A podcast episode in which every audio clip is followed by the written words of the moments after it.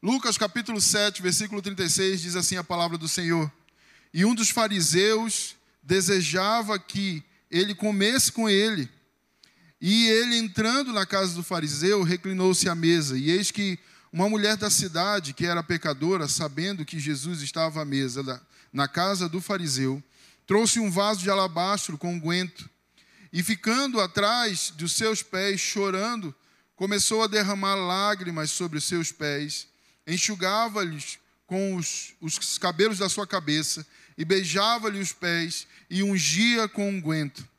Ora, quando o fariseu que havia convidado viu isto, falava consigo, dizendo: Se este homem soubesse, fosse profeta, saberia quem é o tipo de mulher que está o tocando, pois ela é uma pecadora. E respondendo, Jesus disse-lhe: Simão, eu tenho algo a dizer-te. E ele disse: Diga, mestre. Havia um certo credor que tinha dois devedores, um lhe devia 500 denários e o outro lhe devia 50. E não tendo com que pagar, perdoou a ambos. Dize, pois, qual deles o amará mais? E Simão respondendo disse: Eu suponho que é aquele a quem mais perdoou. E Jesus lhe disse: Tu julgaste bem. E voltando para a mulher, disse-lhe: Simão, vês tu essa mulher? Eu entrei na tua casa e não me deste água para os pés, mas essa mulher derramou lágrimas sobre os meus pés e enxugou com os cabelos da sua cabeça. Tu não me beijaste, mas essa mulher, desde que entrou, não parou de beijar os meus pés. Tu não ungiste a minha cabeça com óleo, mas essa mulher, com unguento, ungiu os meus pés. Pois isso, por isso, eu te digo: os pecados dela, que são muitos, lhe são perdoados, porque ela muito amou. Mas a quem pouco é perdoado, muito pouco ama. Você pode fechar os seus olhos, vamos orar. Senhor, aqui está a tua palavra. Fala conosco essa noite, nós queremos ouvir a tua voz. Espírito Santo de Deus, que uh, sejamos tocados pela tua palavra essa noite, alimentados por ela, edificados por ela, em nome de Jesus, Senhor. Fala conosco essa noite. Pai, que não sejam simplesmente palavras saindo aqui da minha boca, mas que sejam, Senhor, como flechas agudas, Senhor, penetrando os corações dos meus irmãos. Pai, que o Senhor possa trazer revelação da tua palavra essa noite. Fala conosco, queremos te ouvir, Senhor, em nome de Jesus. Amém. Queridos, essa noite eu quero falar sobre amor, adoração e gratidão. Amor e gratidão. O amor de Deus, queridos, ele é indescritível ele é, não, não há uma forma assim suficiente para descrever o amor de Deus.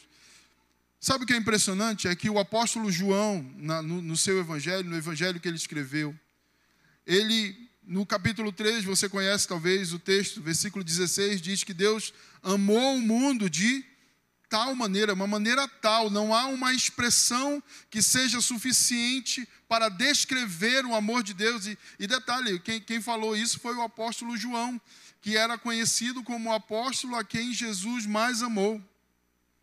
Ele teve amor suficiente, mas ele não conseguiu descrever o amor de Deus. Então ele escreveu o amor, Deus nos amou de tal maneira.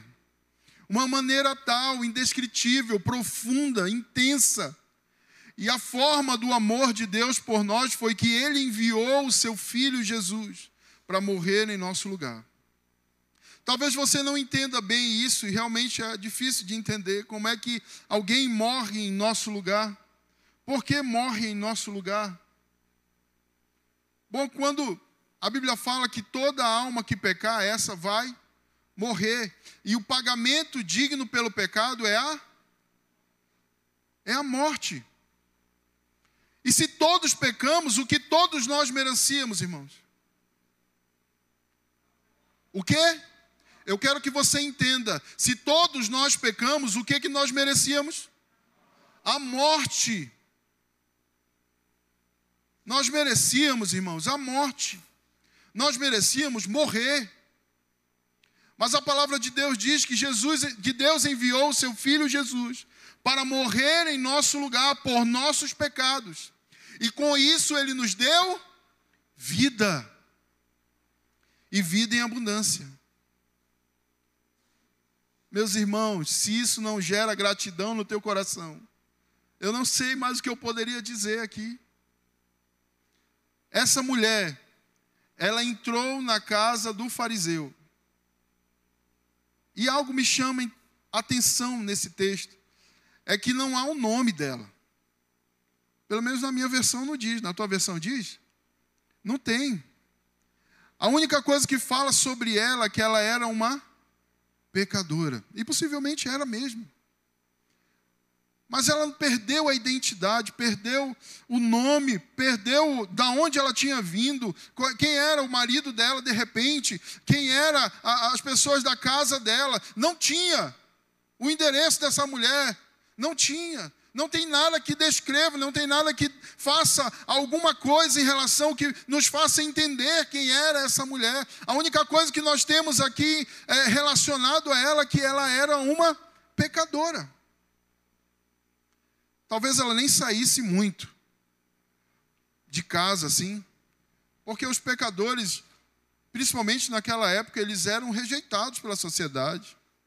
Você vê isso quando Jesus encontrou com aquela mulher que foi pega em flagrante adultério, que levaram ela, ela estava sendo apedrejada, né, pronta para morrer. Talvez ela não saísse muito de casa, porque todo mundo sabia que ela era pecadora. E deixa eu te falar uma coisa: Jesus também sabia que ela era pecadora.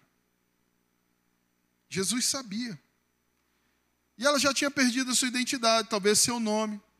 Não tem nada sobre ela.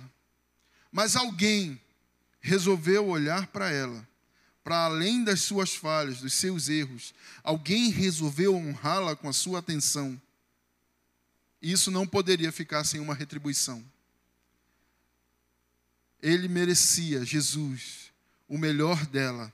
Ele merecia o melhor que ela tinha. E foi isso que ela fez ela pegou.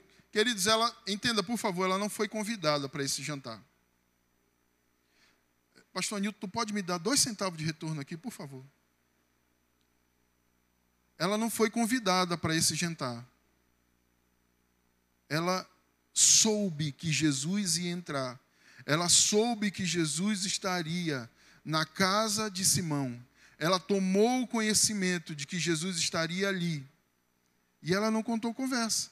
Ela preparou o melhor que ela tinha e levou para entregar para Jesus.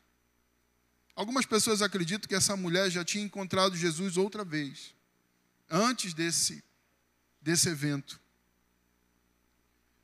E ela então leva até Jesus aquilo que ela tinha de melhor e entrega aos pés dele. Sabe, queridos, existem duas pessoas nesse texto. Dois tipos de pessoas nesse texto. Um deles é o fariseu. Os fariseus estão ali, mestres da lei, religiosos, sabem tudo, têm o conhecimento de tudo, conhece a lei. Ninguém conhece a lei melhor do que eles. Eles sabem mais do que todos. Eles sabem mais do que qualquer um. Eles estão acima de todos. Eles andam com a cabeça levantada, porque ninguém é tão santo quanto eles. Esse é o fariseu. Se alguém erra, tem que morrer. Se alguém, hum, você não está devolvendo o teu dízimo, então você está errado. A Bíblia fala que Jesus olhou para eles e falou assim: fariseus, vocês dão o dízimo do coentro e, e, e da hortaliça, do, do, do hortelã. Mas vocês não amam vocês são como sepulcros caiados, vocês são como pessoa, o, sepulcro caiado é, é bonitinho por fora, bem pintadinho, pintado com cal, mas por dentro está cheio de podridão. Esse, esse é o fariseu, entendeu? Aparência lá no topo, mas a verdade é que não são. Demonstram algo que não são. Esse é o fariseu. E lá na casa tinha esses caras. E aqui para nós, o fariseus, ele representa alguém que vem simplesmente para julgar. Ele vem à reunião para ver, porque presta atenção uma coisa, queridos. A Bíblia diz que, nesse texto que nós lemos, que Simão era um fariseu. E ele convidou Jesus para estar lá. Jesus era o convidado daquele jantar. E a tradição daqueles, naquela época, era que se você convidou, você. Isso até hoje, né? Se você convida alguém, você quer honrar aquela pessoa. Se você convida alguém para jantar na tua casa, você quer dar o melhor que você tem. Você quer dar, né? Se você tem ar-condicionado na tua sala, você liga o ar-condicionado né? Você quer receber, o que, que, que você quer ver? Você liga lá o YouTube, você quer ver o quê? Aí você bota, não, quer conversar e tal, você quer falar sobre o quê? E recebe a pessoa com o melhor que você tem. É ou não é verdade? É isso. Mas a gente vê claramente nesse texto que Simão não estava nem aí para Jesus e ele convidou Jesus. Por que, que Simão convidou Jesus, irmãos? Porque Jesus era famosão naquela época. E os fariseus estavam de olho em que Jesus fazia. E ele queria ver o que, que Jesus ia fazer. Se tudo que Jesus falava era aquilo mesmo que era. Se Jesus falava verdade, ele queria saber. Então ele estava ali como qualquer outro fariseu, só observando. Fariseu vem para a reunião para observar. E Cirilo dizia que, não sei se ele ainda diz isso, pastor Antônio Cirilo, dizia que no culto existem dois tipos de pessoas, os adoradores e os observadores. Enquanto os adoradores adoram, os observadores observam.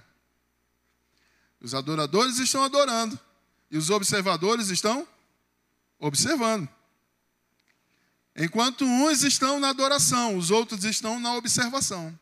E quando Jesus voltar, os adoradores vão subir, os observadores vão ficar observando. Na reunião, existem os adoradores e existem os fariseus, os observadores. Os fariseus também são aqueles que são consumidores do culto. Deixa eu te explicar melhor. Consumidores no sentido de consumidores mesmo. De que vem só consumir o produto da igreja o, aquilo que a igreja, aquilo que Deus possivelmente tem para me oferecer. E ele vem, ele cruza aquela porta, e ele senta aqui, e vamos ver o que, que vai vir por aí. Hum, não gostei da abertura do pastor Henrique. Não foi boa. Não foi legal. Vamos ver o que virá a seguir: adoração. Não gosto dessa música não gosto deste louvor. E como um bom consumidor, ele acha que aquele balcão ali não é um balcão de informação, mas é um balcão de reclamação. E ele tenta ir lá e procura a caixa de sugestão, querido, não tem. Porque nós esperamos adoradores e não consumidores. Consumidor tem o destaque, né, o serviço de atendimento ao consumidor, que é um lugar onde você liga para reclamar. Não estou satisfeito, então eu pego o telefone e ligo. Não tem isso, tá, queridos? Porque todos nós nos reunimos aqui, nós nos reunimos para adorar aquele que vive e reina. O culto é o lugar onde nós vamos dar. A reunião é para nós darmos a Ele.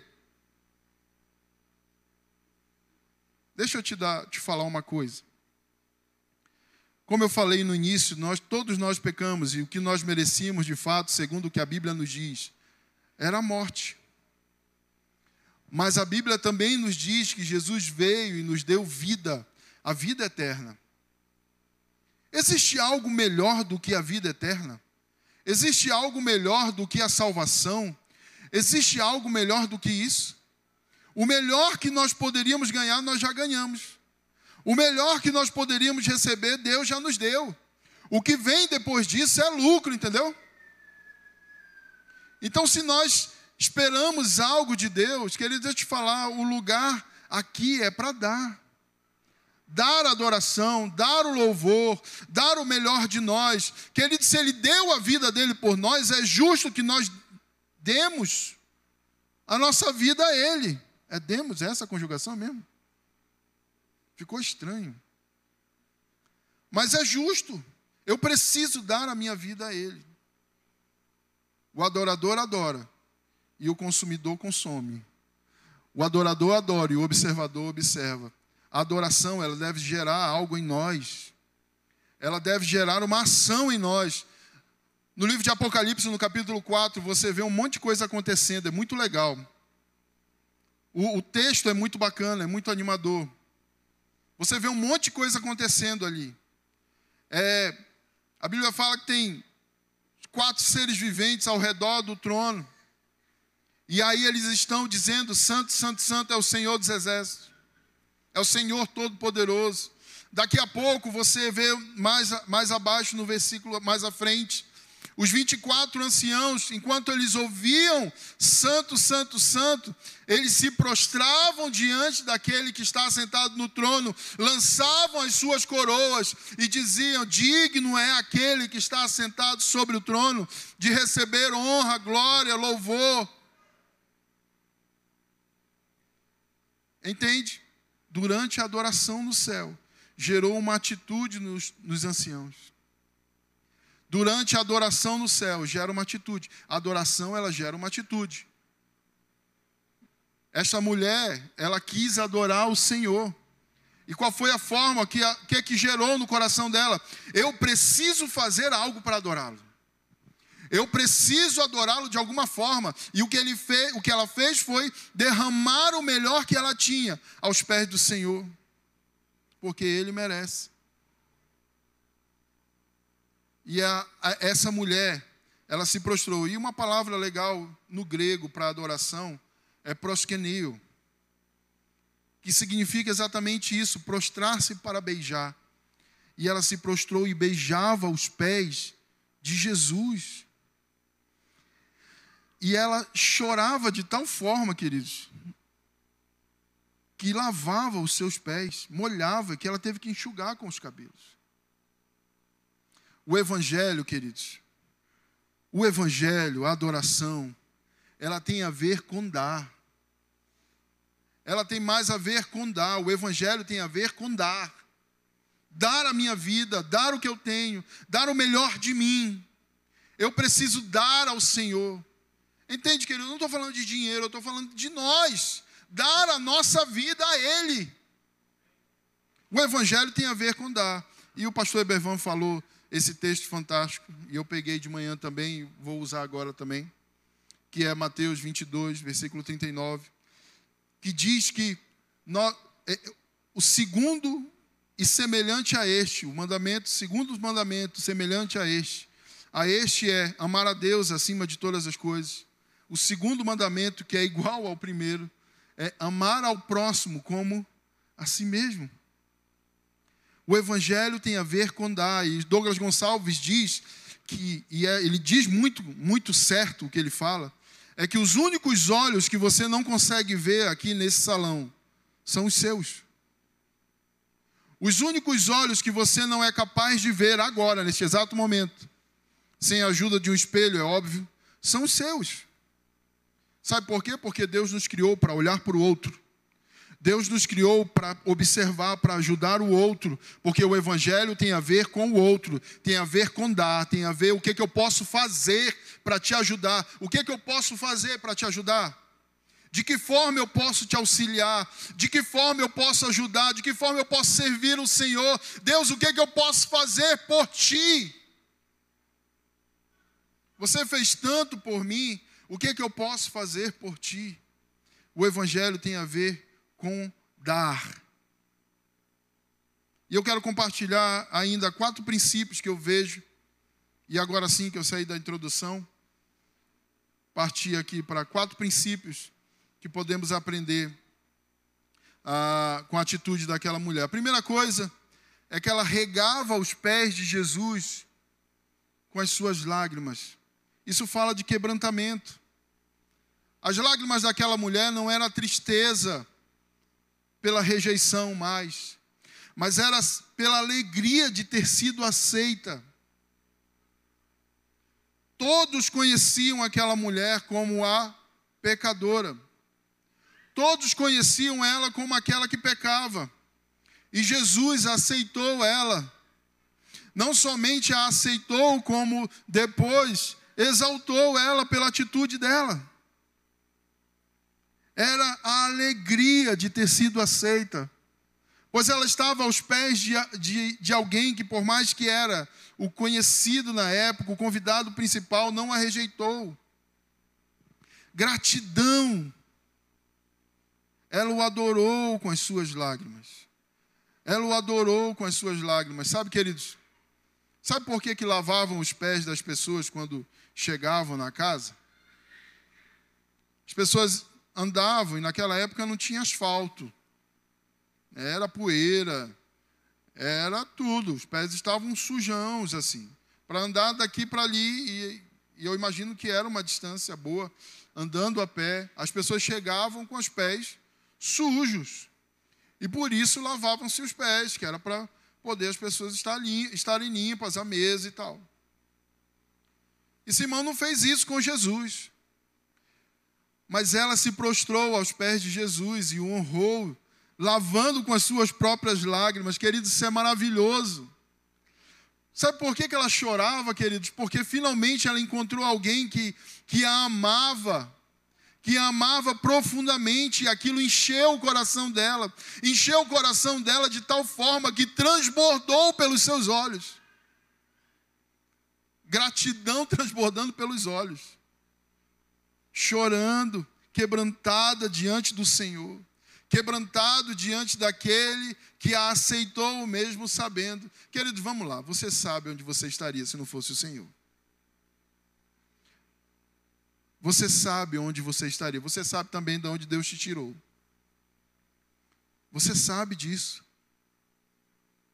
E Ele te aceitou, mesmo você sendo do jeito que você era. Ele te aceitou e te fez filho. Ele te fez filho. E isso moveu o coração daquela mulher. Moveu o coração dela e ela começou a chorar, derramando lágrimas sobre os, os pés de Jesus. A segunda coisa é que ela enxugou, e isso é muito interessante, porque ela, ela soltou o cabelo dela para enxugar os pés de Jesus. Naquela cultura, e ainda hoje é assim, na cultura, como diz o pessoal do, da banda de lá, na cultura do pessoal, as mulheres não soltam os cabelos, né? Você sabe. Elas andam com o cabelo, a cabeça com, com, com lenço, com véu. Porque o cabelo da mulher, na cultura, ele é algo íntimo é algo que só quem pode ver é o marido. E essa mulher resolveu mostrar o que ela tinha de mais íntimo. Isso fala para mim de Senhor, eu estou aberto à intimidade contigo. Deixa eu te contar uma história.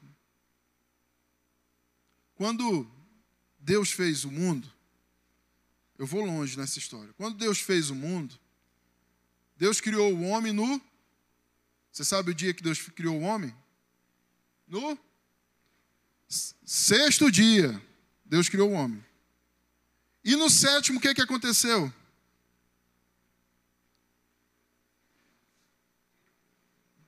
Deus descansou. E a Bíblia diz que todo dia Deus vinha, no final da tarde, na viração do dia, Deus vinha ter relacionamento com o homem. Deus criou o homem para o relacionamento. Deus criou o homem para ter intimidade com ele. Deus criou o homem para, se relacionar. E aí você conhece, o homem pecou, teve quebra de princípio, separação, porque a Bíblia fala que o vosso pecado faz separação entre você e o seu Deus. Houve uma quebra aí. E durante todo o Antigo Testamento, a gente vê Deus através do tabernáculo de Moisés, depois do tabernáculo de Davi, Deus tentando ter relacionamento de alguma forma com o homem. E ainda estava distante, ainda estava um relacionamento longe. E um dia Jesus veio, morreu por nós. E através do sangue de Jesus, nós temos livre acesso para ter relacionamento com o Pai. Sabe, queridos, o melhor que nós conseguimos com a morte de Jesus foi a salvação, mas eu costumo dizer que o melhor que nós conseguimos com a morte de Jesus foi a devolução da possibilidade de ter relacionamento com Deus novamente. Porque através de Jesus nós fomos feitos filhos de Deus. Evangelho de João, capítulo 1, diz: A todos quanto receberam, deu-lhes o poder de serem feitos filhos de Deus. E como filhos, nós temos direito a um montão de coisas. Mas a principal coisa que o filho tem direito é de desfrutar da presença do pai. O filho tem direito a desfrutar de quem o pai é, de quem o pai é na sua essência. Ele pode sentar no colo, ele pode entrar sem bater, ele pode ter liberdade com o pai, é o pai dele. Quem é pai aí? Deixa eu ver, os pais. Está chegando nosso dia, irmãos. Realmente está chegando, né? Daqui a uma semana. Então, queridos, nós temos direitos como filhos de ter relacionamento com o Pai. E isso foi nos dado. Quando isso nos mostra que Deus está disponível o tempo inteiro à intimidade. Deus está disponível o tempo inteiro a ter intimidade conosco. O que nós precisamos fazer é responder a essa disponibilidade de Deus. Amém? Você entendeu? Deus está esperando. Deus está disponível. Deus está desejoso por ter intimidade conosco. Mas deixa eu te falar uma coisa sobre intimidade. Relacionamento é uma coisa que acontece você se encontrando sempre. Não há como você desenvolver intimidade se encontrando uma vez por semana. Você concorda comigo? Não tem possibilidade disso. Eu não tenho como ter intimidade com alguém, eu falo de intimidade mesmo intimidade. Você se encontrando uma vez por semana, duas vezes a cada mês. Não dá, né, irmão? Você precisa ter um encontro pelo menos diário. Não tem ninguém aqui nesta sala que eu tenha mais intimidade do que a minha esposa. Eu durmo com ela, acordo com ela. A gente toma café junto. Agora ela está fazendo um café fantástico. Muito bom mesmo. A gente comprou um negocinho, aquelas varinhas. Tá bacana, espuminha, espuminha. É muito bom. A gente dorme junto, come junto, está o tempo inteiro junto. Queridos, eu conheço a Aline, do que ela está desejando, do que ela quer, com um olhar. Eu sei quando ela está satisfeita, quando ela não está. Ela sabe quando eu estou satisfeito, quando eu não tá, quando eu não estou, quando eu estou bem, quando eu não estou. Simplesmente de me olhar. Às vezes eu chego em casa, ela olha para mim e fala assim: o que foi que aconteceu? Só de eu entrar em casa, eu falei: eu estou entrando em casa. Mas por que, que a gente sabe disso? Por que, que eu sei? E por que, que ela sabe? Porque nós temos intimidade. E intimidade, a nossa intimidade, foi gerada através de um relacionamento diário, de um convívio diário. Então não há possibilidade, meu irmão, de você desenvolver um relacionamento com Deus, ou de nós desenvolvermos um relacionamento com Deus, nos encontrando esporadicamente. Nós precisamos de um encontro diário. E sabe aonde você e eu podemos encontrar Deus? Você sabe aonde? Sabe? Não, não sei. Tá bom, então não sabe, eu vou dizer. Nós podemos nos encontrar com Deus em qualquer lugar. Aonde nós estivermos, porque há uma característica em Deus, Ele é onipresente. Ele está em todos os lugares. Mas existe um lugarzinho que nós podemos desenvolver intimidade com Deus. E nesse lugar está, biblicamente, em Mateus capítulo 6, versículo 6, que diz assim: Mas tu, quando orares, entra no teu quarto, e fechando a porta, ora ao teu pai que está em secreto, e o teu pai que te vê em secreto, te recompensará publicamente. o lugar secreto é o lugar onde nós devemos desenvolver a nossa intimidade com Deus todos os dias. Todos os dias. Queridos, é, é, é um tempo maravilhoso em que você. Pode ser o quarto, pode ser. Mas às vezes você mora numa casa que não te proporciona isso. E eu de manhã contei a história do pastor Ribinha, que ele já contou aqui também. Que ele, o lugar dele, principalmente na adolescência ali, o lugar secreto dele era embaixo da cama. Ele morava com os pais, né? E ele disse que o único lugar que ele tinha para orar era embaixo da cama. Então ele se colocava embaixo da cama e orava. Às vezes você não precisa ir para debaixo da cama, mas pode ser que o teu lugar secreto seja a sacada da tua casa. Pode ser, de repente, um quarto ali que você não usa. Não sei, queridos, a sala. Um dia desses, eu, Ana Sofia, minha filha, acordou de madrugada para ir ao banheiro. E ela nunca acorda de madrugada, praticamente. A minha filha, graças a Deus, dorme a noite inteira desde que nasceu, praticamente. Graças a Deus. E ela acordou de madrugada para ir ao banheiro. Eu acho que nunca aconteceu isso. E ela acordou. E aí eu levantei, normalmente sou eu que levanto. Né? E eu peguei ela, levei ao banheiro. E, e era mais do que xixi que ela queria fazer. Aí eu tive que chamar a Aline. Amor, é mais que xixi. e aí ela foi lá. E eu, irmãos, eu perdi o sono completamente. Era umas quatro da manhã.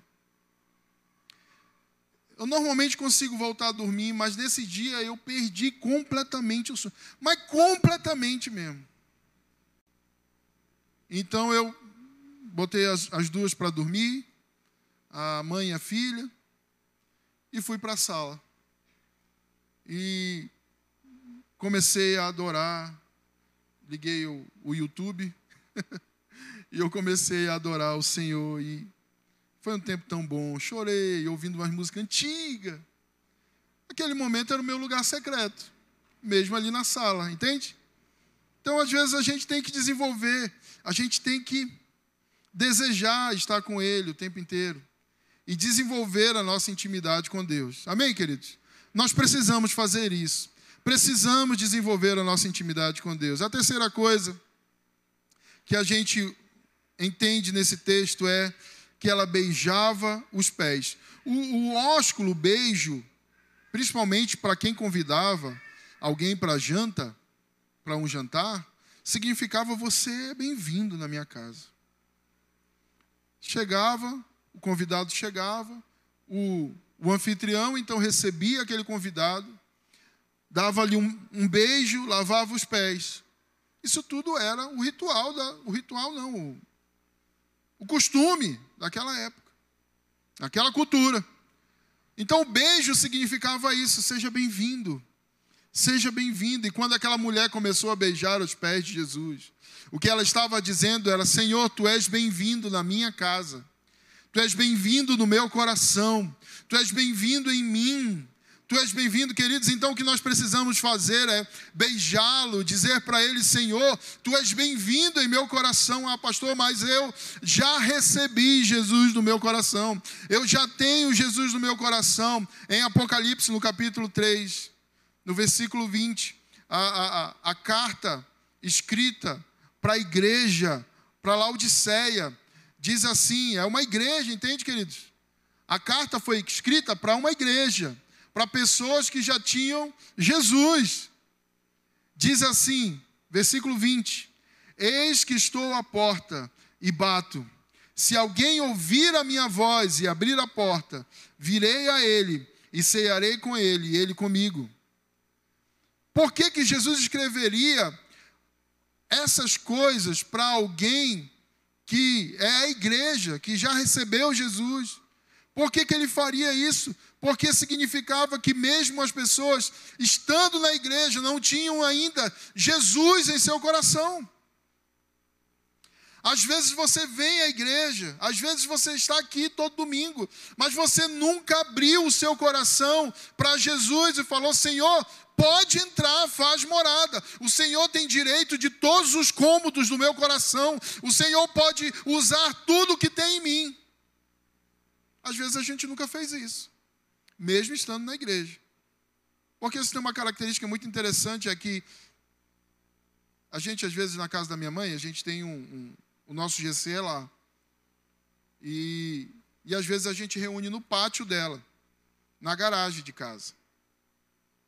E o fato da gente estar na garagem não faz da gente um carro, certo?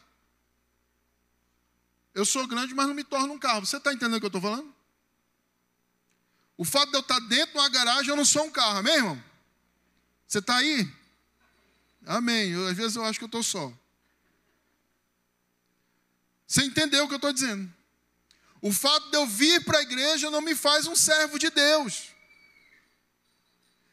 Eu sou um servo de Deus, por isso eu venho à igreja, entendeu? Você consegue entender, amém? Amém. Glória a Deus. Que bom que você está aí. Precisamos abrir o nosso coração, ter essa atitude diante do Senhor, deixá-lo entrar em nós, entrar no nosso coração, fazer morada em nós ele continua batendo a porta. A quarta coisa que a gente aprende é que ela ungia com unguento os pés de Jesus. Ah, esse vaso, essa unção significa adoração. E esse vaso, algumas pessoas acreditavam que não era um vaso comum, como a gente talvez imagine, que é um vaso de barro.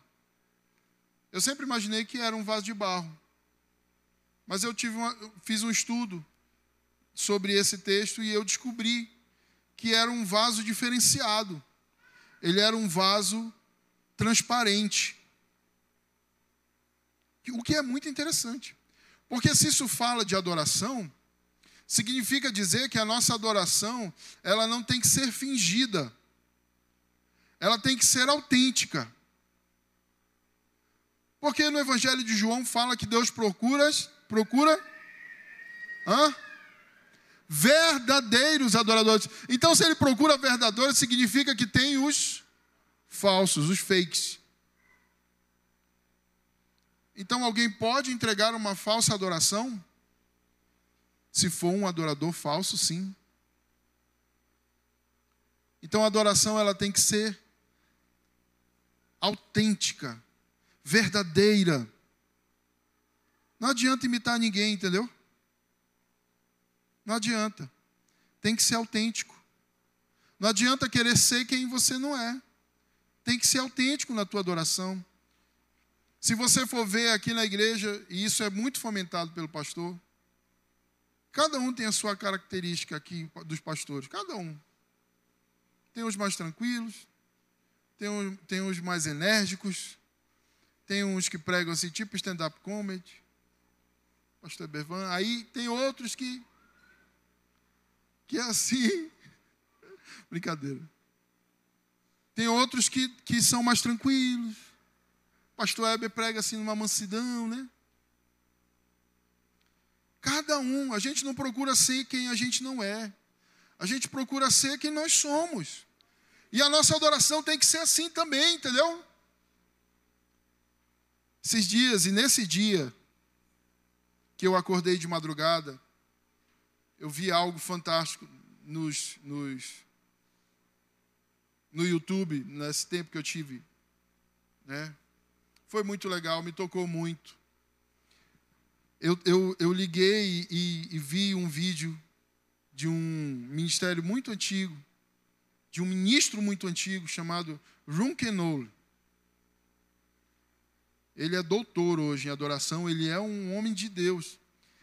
E a música se chamava Vejo o Senhor, I See the Lord. Queridos, a música é tranquila, assim, I see the Lord. É linda a canção. Depois, se você quiser ver, irmão, não é nem DVD, era VHS, entendeu? Negócio mesmo raiz. E eu estava ali, queridos, e o que me chamou muita atenção naquele vídeo foi o seguinte: todos estavam naquela sala, naquele lugar onde estava acontecendo essa gravação desse, desse, desse vídeo, e as pessoas que estavam ali estavam com o coração sem, é, é, é, focado em adorar. E o que é interessante é que uns estavam em pé, adorando, outros estavam sentados, com as mãos levantadas, outros estavam sentados simplesmente com os olhos fechados. Mas uma coisa era comum em todos: eles estavam em reverência, em adoração. E aquele, aquele ambiente, aquela atmosfera de adoração, que era multiforme, porque cada um estava adorando como a, a, o seu jeito de ser. Você está entendendo o que eu quero dizer? E alguns assim aqui na igreja também. Alguns levantam as mãos, gritam e tal. Outros são mais tranquilos, mais contritos. Mas a verdade, o amor indescritível, o amor de tal maneira, um amor profundo, um amor gigantesco. Queridos, eu sei que onde eu estaria, eu tenho ideia de onde eu estaria se não fosse o Senhor. Eu tenho ideia, queridos, se ele não tivesse me encontrado. Eu vou te contar uma história. Eu tinha quatro anos quando minha mãe começou a ir para a igreja, quando ela se converteu recebeu Jesus, Jesus mudou a vida dela. Completamente. Um dia ela vai contar aqui o testemunho dela. E eu comecei a ir para a igreja. Com quatro anos, cinco anos. Quatro, cinco anos, queridos, que eu, gosto, que eu gostava da igreja que eu podia correr. Era a coisa que eu mais gostava na igreja. E eu comecei a crescer no ambiente da igreja. Comecei a crescer, comecei a desenvolver. Eu nunca me desviei. Sempre estive, graças a Deus, sempre estive dentro da igreja. Sempre fui um cara criado na igreja, dentro da igreja, criado em casa, mas também na igreja. Cresci ali no ambiente da igreja. Era muito legal. EBF, escola dominical, todas essas coisas, experimentei. E quando eu cheguei ali pela minha adolescência, então eu comecei a tocar no Ministério de Louvor.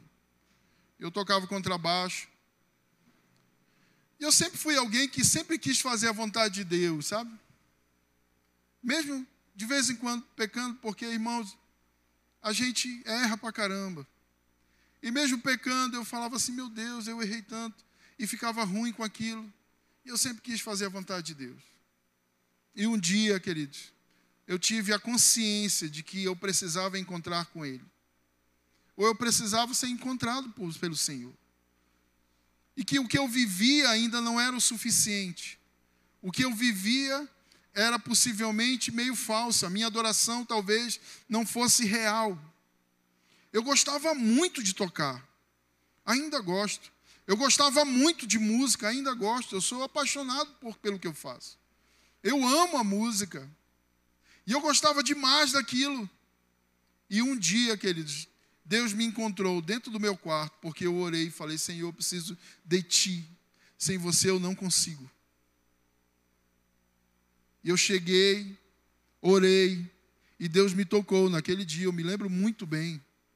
Eu chorei por duas horas, por duas horas dentro do meu quarto, chorando, dizendo: Senhor, não sou digno disso aqui eu não sou digno de ser chamado teu filho, eu nem vivo de acordo com aquilo que o Senhor me chamou para fazer. Eu tinha vergonha, queridos, antes de dizer na minha escola que eu era crente, que eu era evangélico. Não porque eu tinha vergonha de Deus, mas porque possivelmente o meu agir não era de acordo com aquilo que o Senhor tinha para mim. E eu falei, Senhor, preciso de Ti preciso de ti. Eu era adolescente, eu tinha uns 12, 13 anos. E eu fui tocado nesse dia, queridos. Tocado profundamente. E a minha vida mudou. Eu nunca mais fui o mesmo. Nunca mais fui o mesmo. Eu decidi naquele momento, Senhor, eu vou te seguir com tudo que eu tenho, com o melhor que eu tenho. E eu comecei, queridos, a ser servir ao Senhor, servir a Deus. Fui tocado por Ele. Ele foi, se achou digno. Ele é digno da minha vida. Eu falei, eu falava muito isso, Senhor. Eu quero entregar o melhor dos meus anos a Ti. Eu quero entregar a, a melhor força de mim a Ti. E eu dediquei tudo, toda a minha vida ao Senhor. Toda a minha vida em adoração. Queridos, eu não sei. Eu me lembro também que eu digo, disse, Senhor, eu, a minha vida não é muito, mas eu te dou o que é o melhor que eu tenho. Talvez você possa dizer, rapaz, eu, pastor, eu não, eu não, eu não sei o que eu posso dar a Ele. Eu também não sei, queridos. Mas uma coisa eu sei: você pode pegar o melhor que você tem e dar a Ele. O melhor da sua vida, o melhor do seu tempo. Uma coisa que eu tenho ouvido bastante esses tempos é: sabe por que, que eu não leio a minha Bíblia? Sabe por que, que eu não dedico tempo em oração? Porque eu não tenho tempo. Eu não tenho tempo para isso. Eu não tenho tempo para orar, eu não tenho tempo para ler a minha Bíblia, eu não tenho tempo para dedicar ao Senhor. Por quê? Ah, porque eu trabalho, porque eu estudo, porque eu faço isso, porque eu faço aquilo. E aí o que te sobra você não consegue entregar ao Senhor. Então você quer entregar ao Senhor o que te sobra? Então você quer entregar a Ele aquilo que sobra? Ele deu tudo o que ele tinha. Ele entregou a própria vida por nós. E nós queremos dar o que sobra a Ele? Não! Não! Relacionamento é uma via de mão dupla, irmãos. Relacionamento é uma via de mão dupla. Eu dou, mas eu recebo. Eu dou, mas eu recebo. Eu recebo e eu dou, eu recebo e eu dou. Ele deu a vida dele, eu tenho que dar a minha. É assim que funciona o relacionamento. Irmãos, imagina como seria o meu relacionamento com a minha esposa se só ela me amasse. Só ela demonstrasse amor por mim e eu não demonstrasse nenhum amor por ela, irmãos, isso seria um horrível. Seria terrível. O Senhor nos amou e nos deu a própria vida por nós. É mais do que justo nós darmos a nossa a Ele. Se você tiver esse entendimento, irmãos, o teu trabalho vai ser um, um ambiente de adoração. Se você tiver esse entendimento, a tua faculdade vai ser um ambiente de adoração. Aonde você estiver, você vai poder adorar a Ele com a sua vida, com o que você tem, com o melhor de si, amando, cuidando. Nós precisamos, queridos, fazer com que a nossa adoração seja assim, transparente. Adorarmos a Ele com, com o melhor que nós temos. Eu já estou terminando. O texto nos diz que Jesus estava sentado sobre a mesa. E esse termo em hebraico é lehasev, que significa mudar algo. Ele estava sentado para mudar algo. O Senhor está sentado essa noite. Ele está pronto para mudar algo. Ele nos encontrou. Ele nos amou. E lembra, quem muito foi perdoado, muito ama. Por causa da gratidão em nosso coração. E eu quero terminar com esse exemplo que eu amo dar. Eu, depois que eu fui pai, a minha filha, Deus usa muito ela para falar comigo. Eu acho que se você é pai, você também, Deus, Deus usa os teus filhos para falar com você. Deus usa muito Ana Sofia para falar comigo, demais. E eu, um dia, essa semana, inclusive, eu estava lá, eu estava escrevendo essa mensagem e a minha Bíblia ficou em cima da, do sofá, porque eu estava no sofá escrevendo. E aí eu deixei minha Bíblia no sofá e depois eu peguei meu computador e fui para a mesa da sala. Para a mesa da. Minha mesa, né? E ela chegou e pegou minha Bíblia e eu estava no computador bem concentrado assim. Pegou minha Bíblia e falou: Pai, foca na Bíblia. Foca na Bíblia. Eu não sei se ela pensava que eu estava no Facebook, alguma coisa assim. Ela é uma graça, minha filha. E Deus usa muito ela para falar comigo, sabe? E esses dias, ela está assim numa fase interessante. Cada fase é muito interessante, assim, né? E quando você vai percebendo, você vai tomando atenção, você vai descobrindo, assim, coisas muito legais. E ela, eu estava assistindo alguma coisa na televisão e ela chegava no, no videogame onde eu assisto YouTube, essas coisas, e, e desligava. Eu falei, minha filha, por favor, não desliga. E ela ria e saía fora. Depois eu, de novo, liguei, demorava muito. A Ana Sofia vinha lá e faz um barulho assim, né? Quando desliga. Não mexa aí. Se você mexer mais uma vez, eu vou te disciplinar. E ela saía correndo. Aí eu liguei de novo. Sabe o que aconteceu, irmãos? Ela desligou. De novo. Como se eu não tivesse moral nenhuma. Eu falei, menina, tu me respeita que eu sou teu pai. Me levantei. E ela já falou: Não, papai, eu não quero apanhar. Irmãos, naquele momento eu olhei para mim e olhei para ela. Olhei para o meu tamanho e olhei para o tamanho dela. Se eu batesse nela com a fúria que eu estava, ela não ia suportar. Eu olhei para ela e falei assim: Vem cá, minha filha, senta aqui. E eu não castiguei ela naquele momento. Você sabe como é o nome disso? Quem sabe? Misericórdia. O nome disso é misericórdia. Eu não castiguei ela, mesmo ela merecendo. O nome disso é misericórdia. E aí o que, que eu fiz em seguida? Eu fui à geladeira e tem dois chocolates que Ana Sofia ama, que é o Bis e o Kit Kat. Eu acho que aquilo é porque tem um, um dentro e ela gosta. Eu peguei um bis Senta aqui, minha filha. Sentei ela no meu colo e dei um bicho para ela. Sabe como é o nome disso? Graça. Ela merecia o castigo. Eu não dei. Ao invés disso, eu dei um chocolate. Queridos, lembra? Nós merecíamos a morte. E o que é que nós recebemos? Vida. Ele nos deu vida e nos deu vida e vida em abundância. O que nós merecíamos era estar mortos, mas Ele, pela Sua graça, nos alcançou, nos achou, e a Bíblia diz que Ele nos tirou de um lamaçal de pecado, nos tirou das trevas e nos trouxe para o reino da Sua maravilhosa luz.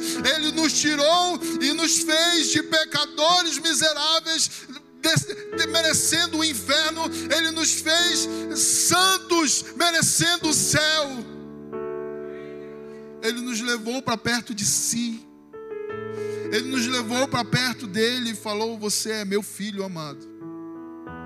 Ele nos levou e nos fez filhos.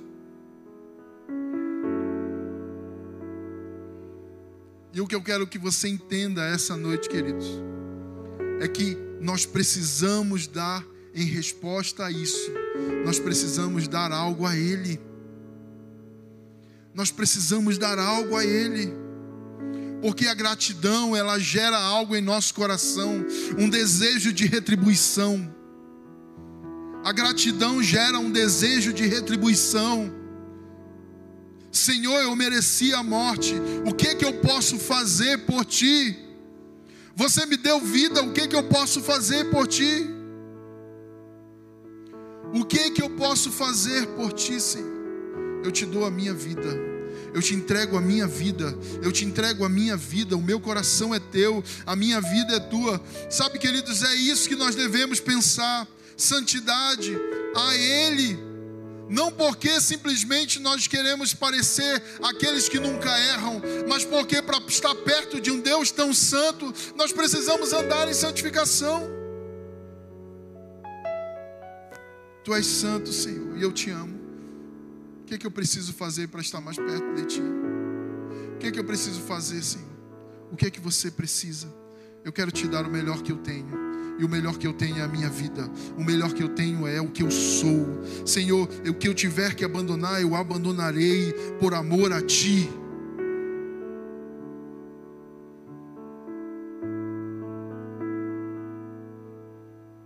O jovem rico encontrou com Jesus e falou: O que é que eu preciso fazer para encontrar a vida eterna? Cumpre os mandamentos. Eu já faço isso, tá bom então. Vende o que você tem e dá aos pobres. Ah, é pesado demais isso. Isso é muito. Não, queridos. O que, é que eu preciso fazer para estar contigo? Que, que eu preciso deixar? O que, que eu preciso abandonar, Senhor? O que, que eu preciso deixar? O que, que eu preciso abandonar para seguir o Senhor? Ele está sentado à mesa, ele está pronto para mudar algo. Você pode se colocar de pé.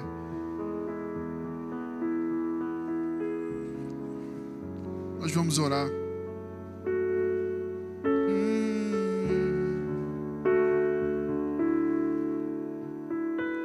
A gente já vai concluir. Eu só quero orar com você antes. Eu quero te convidar a fazer algo essa noite.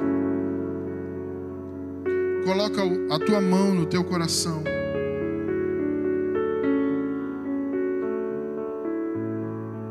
Coloca a tua mão no teu coração e começa a falar com Deus. Começa a perguntar para Ele, Senhor, o que eu preciso deixar? O que eu preciso te dar? O que é que eu posso te dar? Se você quer fazer isso, então fala para Ele, Senhor, o que é que eu posso te dar? O que é que eu posso te dar? O que eu posso te dar, Senhor? Eu não quero estar aqui com essa sensação de consumismo, de alguém que simplesmente quer consumir. Não, Senhor, eu quero saber o que eu posso te dar. O que eu posso te dar. O que vier depois disso é lucro, Senhor. Mas o meu, meu foco, o meu alvo é o que, que eu posso te dar, o que, que eu posso te oferecer. O que eu posso oferecer a ti em retribuição aquilo que tu me deste. Senhor, o que, que eu posso fazer por ti?